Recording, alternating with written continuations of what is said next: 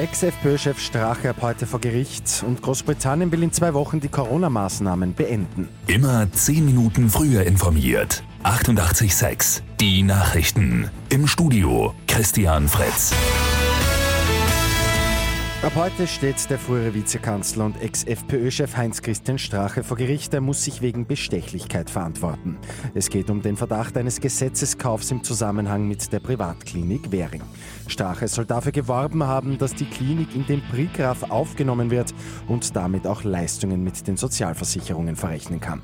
So ist es dann bei der Regierungsbeteiligung der FPÖ auch gekommen. Für Strache gilt die Unschuldsvermutung. Trotz steigender Corona-Infektionszahlen und der Delta-Variante will Großbritannien die Maßnahmen weitgehend aufheben. Premier Boris Johnson hat das Ende der Einschränkungen für den 19. Juli angekündigt. Die Mund-Nasenschutzpflicht soll dann fallen, ebenso Begrenzungen bei privaten Treffen oder Sportveranstaltungen. Die endgültige Entscheidung soll kommenden Montag fallen. Die Slowakei hat gestern die Grenzkontrollen wieder verschärft. Mehrere kleine Grenzübergänge zu den Nachbarländern sind geschlossen worden. An der Grenze zu Österreich ist nur der Übergang bei Kitzee betroffen.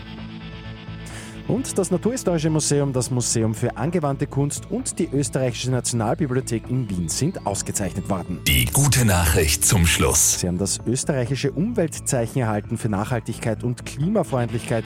Das Naturhistorische Museum strebt sogar eine CO2-Neutralität bis 2030 an. Mit 886 immer 10 Minuten früher informiert.